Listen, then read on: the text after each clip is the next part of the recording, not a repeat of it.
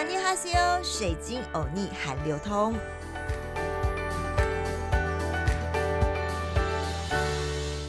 阿尼哈西欧，欢迎来到好听 FM 水晶有逆海流通，我是水晶主播 Crystal。最近大家都在说，哎，脸书怎么改名 Meta 啦？水晶有逆这集就要来介绍什么是元宇宙商机，而且。这个可是让脸书改名的原因哦。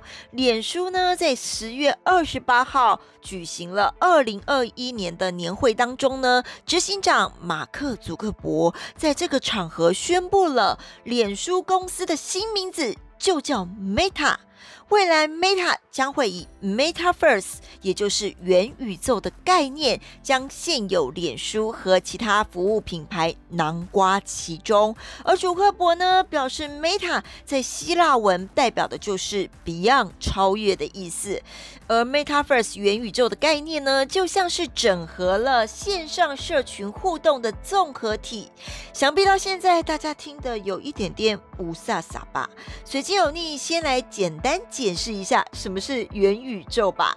元宇宙呢，简单来讲就是一个互动式的数位空间，而有些人相信它会成为未来最主要的社交平台。世界各地的人带上 VR 或者是 AR 装置，就可以齐聚在同一个数位空间之中。听起来好像很科幻。太有噱头，有一个地方却早在元宇宙被炒热之前就开始发展元宇宙的产业，甚至以国家的力量来制定产业发展的方向。它堪称是最接近元宇宙的国家。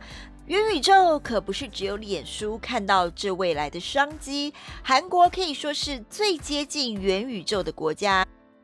从三星、Naver、卡卡入列，当然也要力抗我们台湾宏达电的 VR 装置，红海也抢进，东西方都在疯狂的元宇宙，让南韩一个月四档 ETF 上架都是涨涨涨。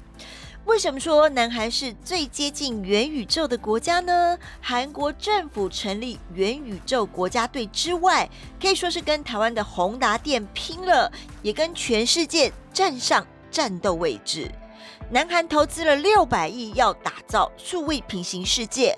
南韩的科技部宣布成立元宇宙联盟哦，集结了韩国最具指标的企业，包括我刚刚提到的三星、现代汽车、卡卡。LG 以及 Naver，甚至南韩的青年买不起房子，进攻元宇宙的世界，在虚拟世界买地盖楼获利。网络科技日新月异，代表数位虚拟世界的元宇宙 MetaVerse 概念呢？在元宇宙中，每个人都拥有一个虚拟化身，可以在各领域内直接互动，打破实体的壁垒，形成一个大型的数位社群。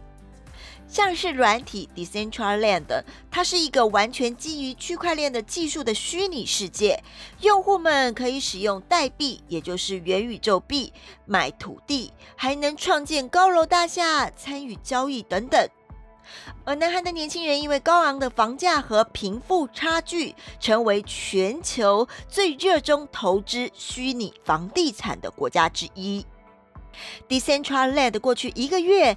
南韩的用户超过七千零六十七人，仅次于美国。而另一个元宇宙平台 Earth Two 则说，韩国人呐是最活跃的用户，已经在平台花费了九百一十万美元，大约新台币二十五亿。一名 Earth Two 的三十七岁韩国用户表示，他首先选择了现实中买不起的江南地区，如今价格已经飙升了百分之四十。玩家表示，元宇宙的建设不会受到疫情影响，也不会有劳动力短缺或建筑成本增加的问题。台湾最大的竞争对手韩国却已经早就开始正视元宇宙带来的新商机，甚至成立了国家队。值得关注之外，动作超快的韩国政府早已经在今年五月超前部署。刚刚水晶有逆说啦，宣布成立了元宇宙联盟，是要去打怪吗？这是说说而已啦。不过真的是竞争非常的激烈，因为元宇宙的联盟，南海的代表企业就包括了三星、LG、现代汽车、Kaka、Naver、KT、乐天世界，都在这个元宇宙的联盟当中。其中，Naver 的元宇宙平台 Septo 还在日前获得了软银集团一点七亿美元的投资，预计呢，这将帮助 Naver 与脸书、Google、Rebox 等国际对手。展开更激烈的竞争，因为像是韩国女团 Blackpink Twins 都用了元宇宙的平台 Septo。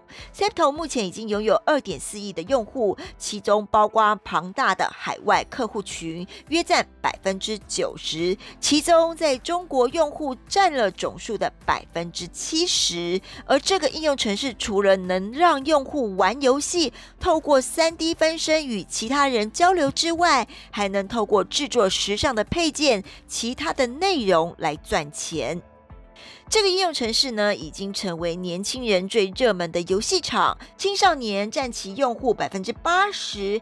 K-pop 的女团，就像刚刚说的 Blackpink Twins，都在应用程式上创作内容，与海外粉丝交流。甚至这两个女团的两首歌都用这个软体。来拍摄他们的 MV。另外，赖的对手卡卡向网石旗下元宇宙娱乐公司注资了一千万美元呢。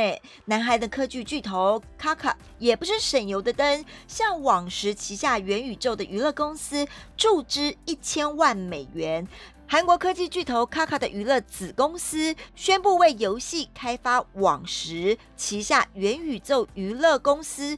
战略投资一百二十亿韩元，相当于一千零二十万美元，并通过了第三方配股的方式进行。而这间公司将在明年底前推出一个虚拟的韩流偶像团体，也就是元偶像，是不是听起来很有趣呢？